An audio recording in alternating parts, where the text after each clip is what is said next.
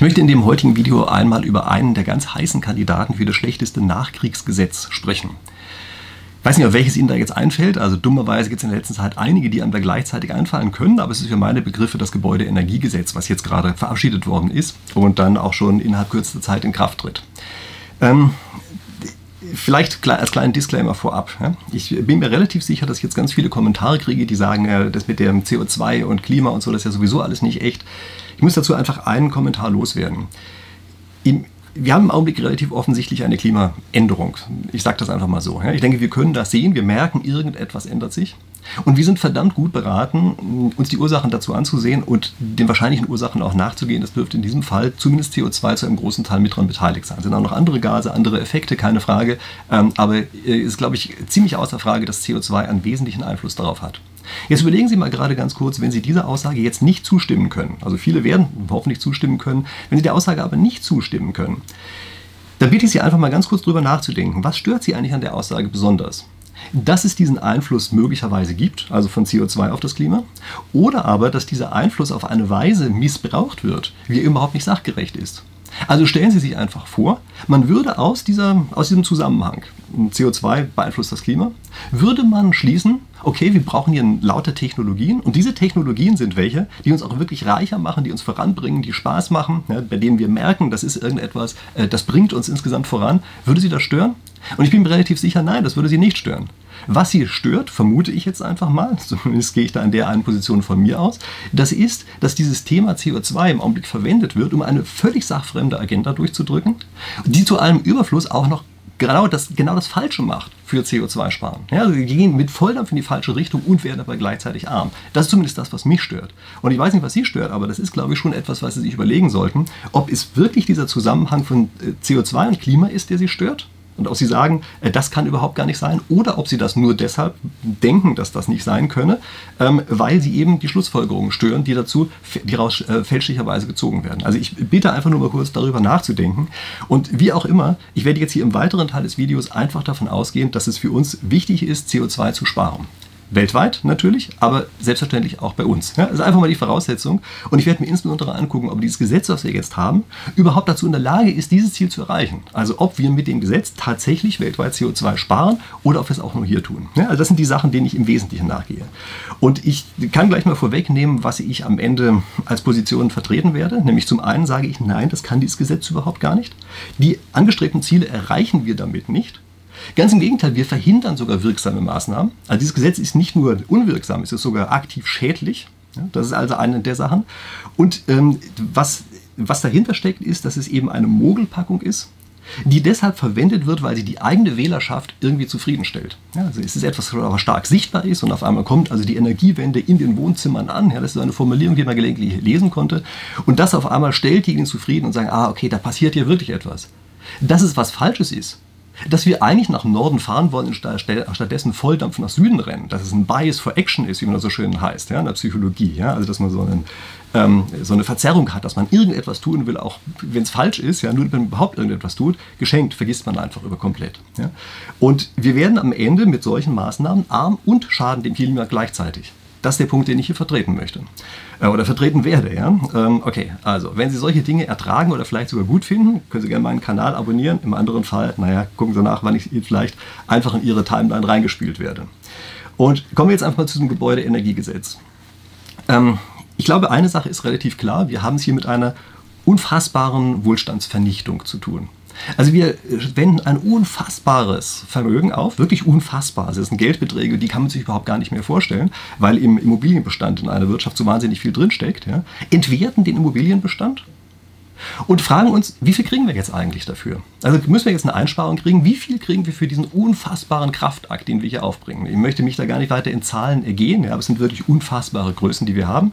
Und äh, wenn Sie ähm, in irgendeiner Weise in einem Gebäude wohnen, würde ich mal davon ausgehen, dass Sie das tun, ja, dann werden Sie auch merken, das werden Sie im eigenen Geldbeutel spüren. Also das ist nicht mehr etwas, was einfach so durchläuft, so wie so eine Kugel Eis oder so, sondern das ist eine Sache, die ist richtig teuer, ganz richtig teuer, die wird ganz tief in den Wohlstand eingreifen und was kriegen wir dafür?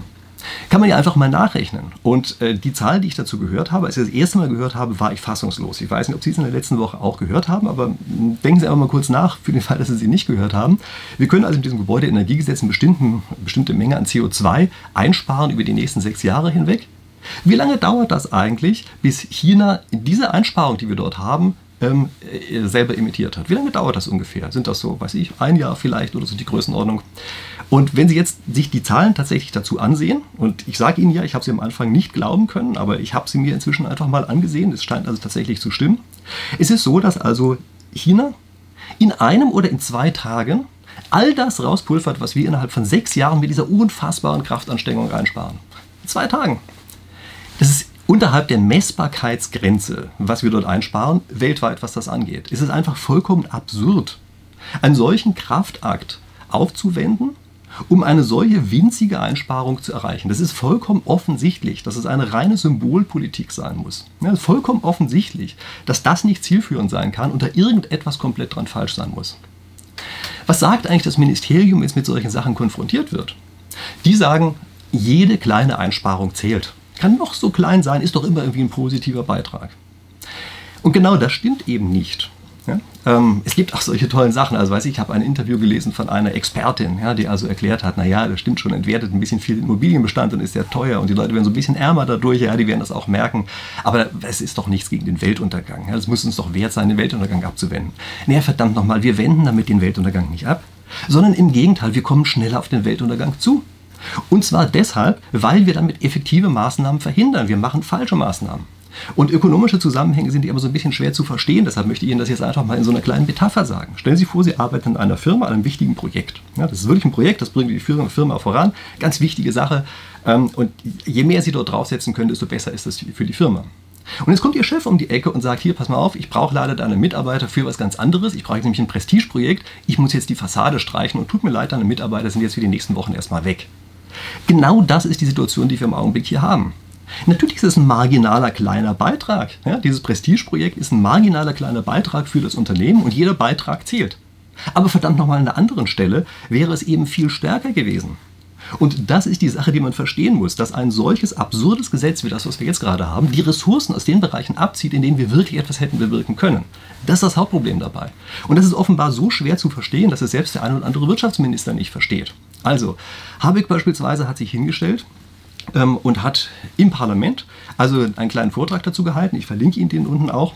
Und dort wettert er also unter anderem über CO2-Bepreisung. Also er sagt, sein tolles Gesetz erreicht hier jetzt irgendwas. Und die andere, die böse Opposition, die wollen ja eine CO2-Bepreisung haben.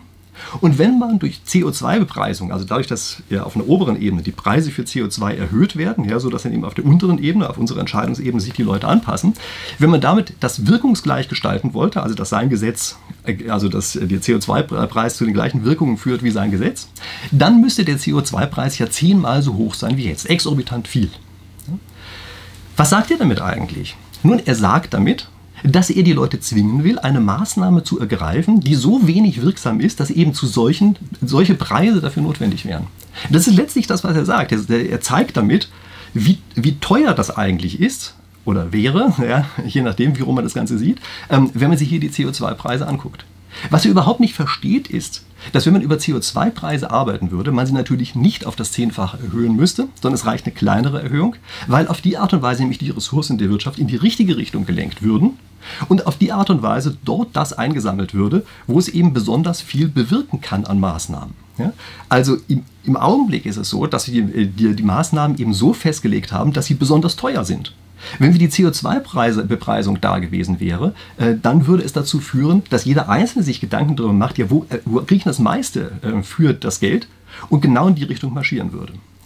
Und das ist ein, ein unfassbares auch Missverhältnis äh, zu, zu allen wirtschaftlichen Sachverhalten, die dort eben von einem Wirtschaftsminister auskommen. Ich finde das wirklich haarsträubend, dass er das überhaupt gar nicht versteht, das, das nur sichtbar macht, was das Problem seines Gesetzes ist. Nämlich, dass wir dort herumwirken müssen, wo es besonders wenig bringt. Ja, nämlich beispielsweise in einem alten Gebäudebestand, der überhaupt gar nicht dafür gebaut wurde, der damit ja nicht nur entwertet wird, sondern wo wir ja auch unglaublich viel CO2 aufwenden müssen, auf einmal aufwenden müssen, um solche Sachen überhaupt ähm, äh, hinzukriegen. Was er auch sagt äh, in seiner Rede, das ist, dass ja nicht geplant sei, diesen, äh, diese entsprechenden Preise zurückzuerstatten. Denn wer sagt das denn, dass das nicht geplant ist? Die Idee bei einer CO2-Bepreisung ist doch, dass wir auf einmal ein Gut teurer machen und das, was der Staat dadurch einnimmt, er über alle gleichmäßig verteilt wieder ausschüttet. Auf die Art und Weise wird erreicht, dass diejenigen, die besonders viel CO2 freisetzen, einen höheren Preis, also am Ende mehr bezahlen müssen als vorher und die anderen, die wenig freisetzen, dafür belohnt werden, dass sie wenig freisetzen. Und das setzt halt einfach den Wettbewerb in Gang, sodass jeder versucht, möglichst wenig freizusetzen. So einfach ist das. Ja? Äh, genau das würde dazu führen, mit der Rückerstattung wird es natürlich am Ende schwierig, das ist mir auch klar. Ja? Also im Augenblick sollte ja auch schon sowas gemacht werden, aus technischen Gründen klappt das dann nicht. Ja? Und natürlich ist mir auch klar, dass Politiker das Geld lieber behalten und das ist das, was er damit auch implizit zugibt. Ja? Dass er sagt, na, wenn wir schon einmal eingenommen haben, so richtig zurückgeben wollen wir das nicht. Aber das ist natürlich die Idee dahinter und das ist auch etwas, was eben vom Prinzip her funktionieren würde. Gucken wir uns mal ein paar weitere Katastrophenfälle aus diesem Gesetz heraus an. Also, was wir im Augenblick hier machen ist, ähm, eigentlich geht nur, äh, da kann man das Gesetz nur umsetzen mit einer Wärmepumpe. Das heißt, es wird dort ersetzt im Augenblick Gas, Heizen mit Gas, durch Heizen mit Strom. Das geht unter in dieser Diskussion. Wir ersetzen Gas durch Strom. Wo kommt denn dieser Strom eigentlich her? Naja, die Kernkraftwerke haben wir ja abgeschaltet. Also aus denen kommt das nicht. Mit anderen Worten, das kommt entweder aus dem Ausland, aus ausländischen Kernkraftwerken, wenn die gerade genug produzieren, oder sie kommen natürlich auch von äh, Inlandskohlekraftwerken.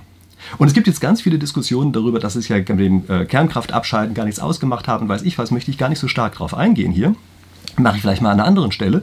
Aber Tatsache ist ganz einfach erstmal, dass wenn wir umschalten von Gas, womit jeder Einzelne heizt, auf Strom, den Strom aus Kohle erzeugen müssen, dann ersetzen wir eben Gas durch Kohle.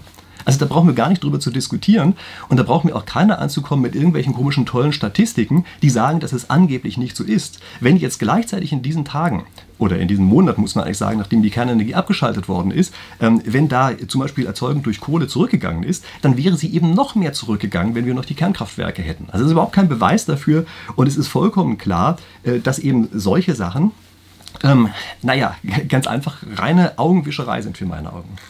Gucken wir uns mal eine andere Sache an. Ähm, Im Augenblick wird ja immer diskutiert, es soll durch Fern Fernwärme gemacht werden. Ja? Okay, also Fernwärme ist vom Prinzip her, wenn Sie sich angucken, ob das Ganze ökonomisch und technisch sinnvoll ist, ist meistens gar nicht so ganz schlecht. Also kommt natürlich darauf an, wie dicht die Gebäude aneinander stehen. Aber häufig ist gar nicht so schlecht, wenn Sie ein zentrales Kraftwerk haben. Ähm, und auf die Art und Weise können Sie einfach effektiver produzieren, um das mal so zu sagen. Also daher ist dieser Ansatz gar nicht mal grundsätzlich schlecht. Nur er hat natürlich ein paar kleine Nachteile. Nämlich wir es jetzt äh, zentral. Also das bedeutet, wenn so ein Ding ausfällt, dann können sie auch nicht mehr zu ihren Nachbarn gehen, wenn die Heizung ausgefallen ist oder irgend sowas. Also dann steht eben der ganze Block ähm, ist dann in der Kälte. Also das muss man wissen, ja, dass ja also hier die einfach Redundanz zurückgeht äh, und das ganze System insgesamt fragiler wird. Und ich wundere mich sowieso, die Grünen sind ja normalerweise sehr stark für dezentrale Lösungen. Hier auf einmal ist es nicht mehr so. Also da, da braucht es nichts Dezentrales zu sein, sondern hier muss ganz einfach zentral sein. Und das nächste dabei ist natürlich, dass wir hier auch ähm, auf einmal Wettbewerb verhindern. Also wir können jetzt nicht mehr einfach so bei Fernwärme den Anbieter wechseln, sondern wir müssen jetzt bei dem einen bleiben und Sie wissen alle ganz genau, was passiert, wenn es ein Monopol ist. Das heißt, da wird praktisch am Ende überhaupt keine Innovationskraft mehr drin sein, da wird Bürokratie aufgebaut und es wird eine Sache, die am Ende wirtschaftlich verdammt teuer wird, einfach deshalb, weil keinerlei Wettbewerb mehr drin steckt. Kann ich einen Brief und Siegel drauf geben, äh, dass das so sein wird. Aber ja, technisch könnte das erstmal eine überlegene Lösung sein. Ob es am Ende wirtschaftlich auch so überlegen umgesetzt werden kann, dass irgendwas bei den äh, Konsumenten ankommt, das bezweifle ich. aber wie gesagt, also technisch bin ich dabei, dass es erstmal was Sinnvolles ist. Was auch in dem Gesetz drinsteht, ist eine verpflichtende Beratung. Also, wenn man sich jetzt eine Heizung kaufen will, das kann man ja anscheinend in den nächsten paar Jahren noch machen, solange bis also ein Fernwärmekonzept von der Gemeinde vorgelegt wird. Also, wenn man sich so eine Heizung kaufen möchte, dann muss man also erstmal zwangsberaten werden.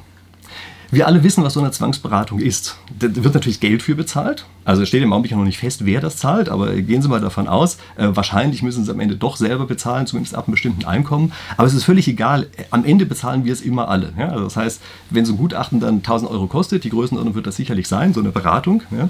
ähm, dann zahlen wir eben als Gemeinschaft diese 1000 Euro dafür, dass die Beratung gemacht wird und nicht etwa dafür, dass irgendwas tatsächlich umgesetzt wird, ja? sondern erstmal nur für diese Beratung. Was kriegen wir dafür? Nee, wir kriegen ein paar bunte Bildchen mit tollen Diagrammen und weiß ich was. Und am Ende kommt das raus, was Ihnen jeder Heizungsmeister sagen könnte, wenn einer durch mal das, durch das Haus durchgeht.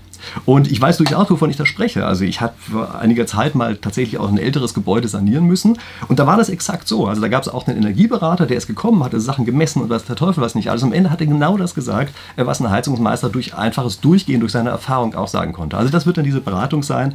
Also mit anderen Worten, wir werden am Ende ziemlich viel Geld dafür ausgeben, dass irgendwelche Gutachter, naja, am Ende ein kleines Geschäft machen. Also wenn man es mal ganz ehrlich ist, die müssen relativ viel dafür arbeiten, obwohl es unsinnig ist. Ja? Also so ein ganz tolles Geschäft ist es auch für diese Berater dann nicht.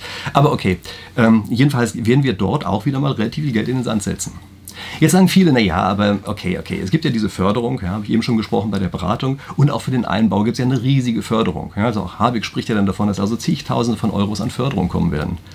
Ist Ihnen eigentlich klar, dass diese Förderung überhaupt gar nicht beschlossene Sache ist? Es steht noch gar nicht fest, was da gefördert wird, wer gefördert wird, wie viel gefördert wird. Gehen Sie einfach mal davon aus, dass Sie, wenn Sie auch nur ansatzweise verdienen, normal verdienen, dass sie dann nicht besonders stark gefördert werden, sondern werden sie einen Großteil davon selber zahlen. Bin ich mir relativ sicher, dass das so kommen wird. Aber wie gesagt, das weiß noch kein Mensch. Vielleicht gibt es hier am Ende auch eine ganz großzügige Förderung.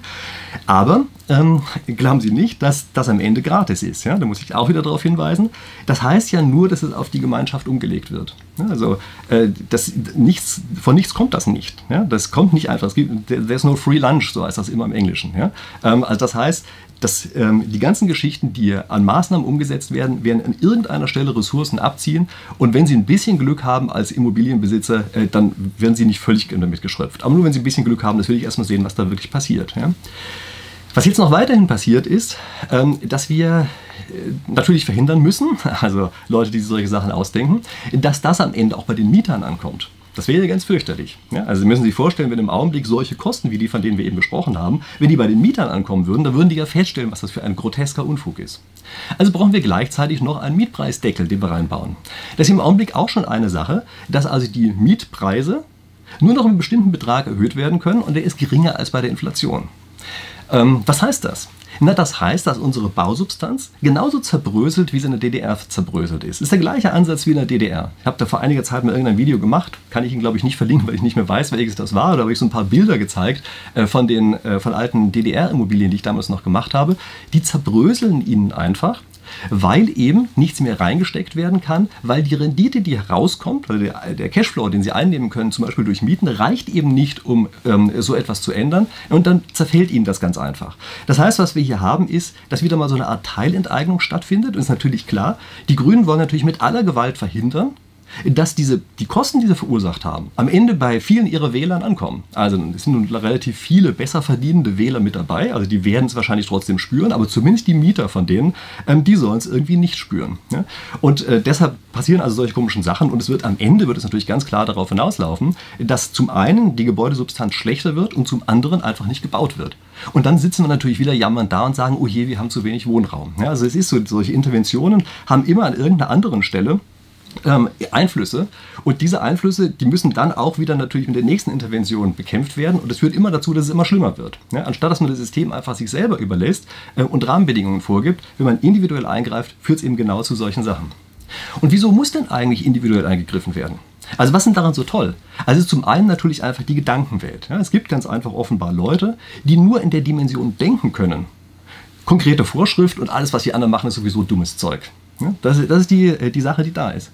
Zum anderen ist es aber auch so, dass wir eben sichtbare Maßnahmen brauchen. Also nicht wir, sondern diejenigen, die mit solchen Gesetzen arbeiten. Die brauchen sichtbare Maßnahmen und die wollen irgendetwas, wovon sie sagen können, guckt mal, wir haben was fürs Klima getan. Dass das genau das Gegenteil bewirkt. Dass diese Maßnahmen genau effektiven Klimaschutz verhindern, geschenkt, merkt ja keiner. Das sind ähm, solche typischen, solche Show-Effekte, ja, so weiß ich wie das Strohhalmverbot. Hat praktisch keine Wirkung, völlig irrelevant für irgendwelche Umweltfragen aber hat eine hohe Sichtbarkeit.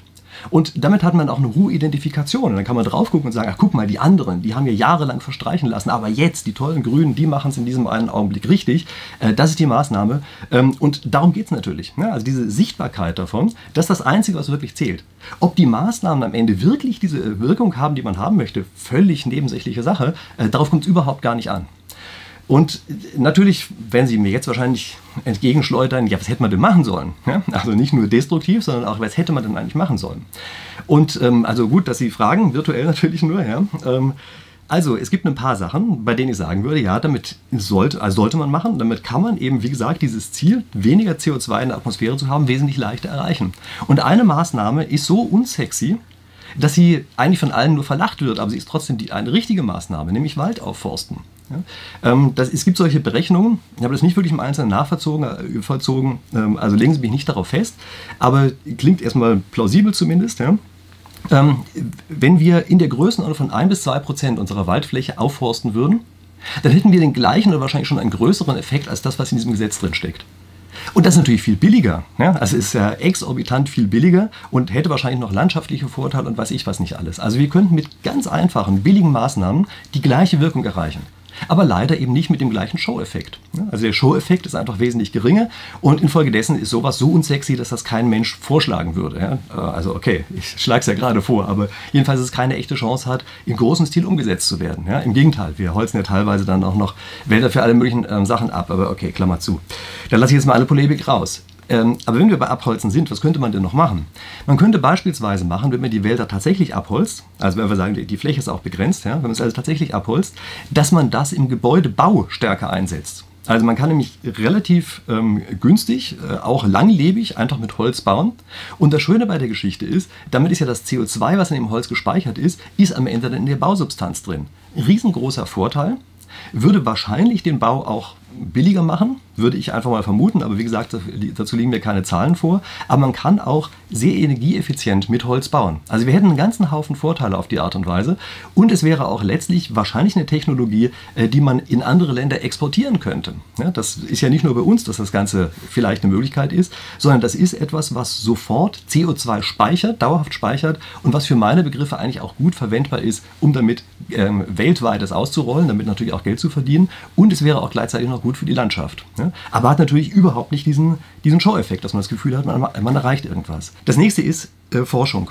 Also das ist völlig untergegangen in dieser ganzen Diskussion. Wir brauchen Forschung. Und ein wesentlicher Teil unserer Ressourcen muss im Augenblick in die Forschung reinfließen, weil wir nämlich Technologien brauchen, die so gut sind, dass sie weltweit ganz freiwillig alle möglichen fossilen Energieträger ersetzen durch erneuerbare Energieträger. Und also nicht, dass mir jetzt einer wieder reinschreibt, man könne Energien nicht erneuern. Ja? Es geht natürlich um die Umwandlung. Ja? Okay, Klammer zu. So, also.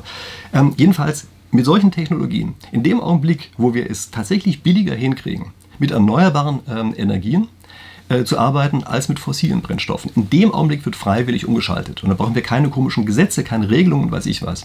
Diese Technologien haben wir im Augenblick nicht. Also es fehlt immer an irgendwelchen Kleinigkeiten. Also eine Kleinigkeit ist zum Beispiel im Augenblick Speichertechnologie.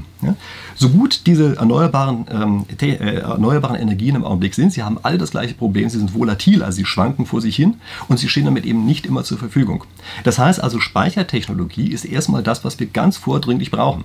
Und aus irgendwelchen Gründen wollen wir einfach nicht dort rein investieren. Also es gibt teilweise sogar richtige Fehlanreize, ja? also abschreckende Incentives, äh, um nicht in Speichertechnologien zu investieren investieren, zum Beispiel wenn man so eine Windkraftanlage betreibt oder so etwas. Das muss sich ändern. Wir müssen dafür sorgen, dass es ein genauso großes Interesse gibt, solche Speicher aufzubauen, äh, wie diese Windanlage selber, bei Solar natürlich ebenfalls.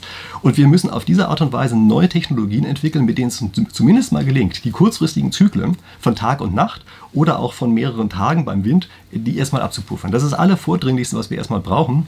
Und wir brauchen für meine Begriffe über diese erneuerbaren Energien überhaupt nicht im großen Stile zu sprechen, solange wir dieses Problem nicht gelöst haben. Also Speichertechnologie steht ganz oben. Und dann gibt es natürlich das nächste, ähm, ja, Wasserstoff. Also es wird ja normalerweise gerade von denjenigen, die jetzt eher für das Gebäudeenergiegesetz und sowas, wird ja unglaublich stark gegen Wasserstoff gestänkert. Warum eigentlich? Das Problem ist doch, dass wir einen Langzeitspeicher brauchen. Und mir ist keine andere Langzeitspeichertechnologie bekannt als Wasserstoff. Hat natürlich einen grottig schlechten Wirkungsgrad. Vollkommen klar. Also da gehen um die 80 Prozent gehen allein durch das Speichern und Endspeichern verloren. Ja, wenn es reicht mit den 80 Prozent. Wahrscheinlich im großen Stil, wenn man es ausrollt, wird das sogar noch mehr sein. Einen grottigen Wirkungsgrad. Aber gibt es denn eine Alternative? Und die Antwort ist, nee, wir haben keine Alternative. Also für Kurzzeit haben wir vielleicht so ein bisschen Pumpkraftwerke und all solche Sachen, ja, aber in Deutschland haben wir auch nicht so wahnsinnig viele Möglichkeiten dazu. Wir haben nichts anderes. Also es bleibt uns gar nichts anderes übrig, als wenn wir wirklich in diese Richtung gehen wollen, eben auch in diese Speicherrichtung zu denken. Und das nächste ist, und das ist nach wie vor eine Riesenkatastrophe, das ist das mit der Kernenergie, dass wir die einfach abgeschaltet haben. Denn natürlich ist das etwas, was CO2-frei oder fast CO2-frei arbeitet, genauso gut wie ungefähr Windkraft oder so etwas. Aber es ist etwas, was sich natürlich auch weiterentwickelt. Und dass wir da die Forschung auch komplett aufgegeben haben, halte ich für eine Riesenkatastrophe. Ja? Also, wie auch immer, äh, diese, die Ressourcen in die richtige Richtung zu lenken, das ist das, was eigentlich das Entscheidende ist.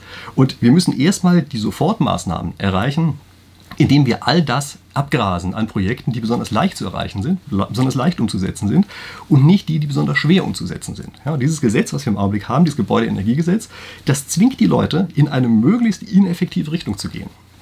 Völliger Blödsinn. Ja? Also was sie eigentlich machen müssten, wäre eben in eine effektive Richtung zu gehen. Und das erreichen wir viel eher durch eine CO2-Bepreisung, eine sachgerechte CO2-Bepreisung. Und dann ähm, da müssen wir einfach darauf vertrauen, dass eben die Wirtschaft schon die Stellen findet, in denen es am besten funktioniert. Und dafür, wo wir das Geld ausgeben, das muss etwas sein, was eben wirkliche Zukunftstechnologien sind, die die ganzen Sachen, die im Augenblick ja immer nur als Möglichkeiten angepriesen werden, aber die ja nicht zur Marktreife gebracht worden sind, dass wir das also hinkriegen, dass die zur Marktreife kommen. Ja, dafür müssen wir unser Geld ausgeben. Ja. So, okay, jetzt habe ich mich hier lang genug aufgeregt. Ja. Wenn Sie Gegenargumente haben, dann werfen Sie meinetwegen in den Kommentaren den ersten Stein. Ich bin gespannt darauf. Ja. Und ja, ansonsten hoffe ich, uns, äh, hoffe ich, dass wir uns hier in der nächsten Woche wiedersehen. Bis dahin.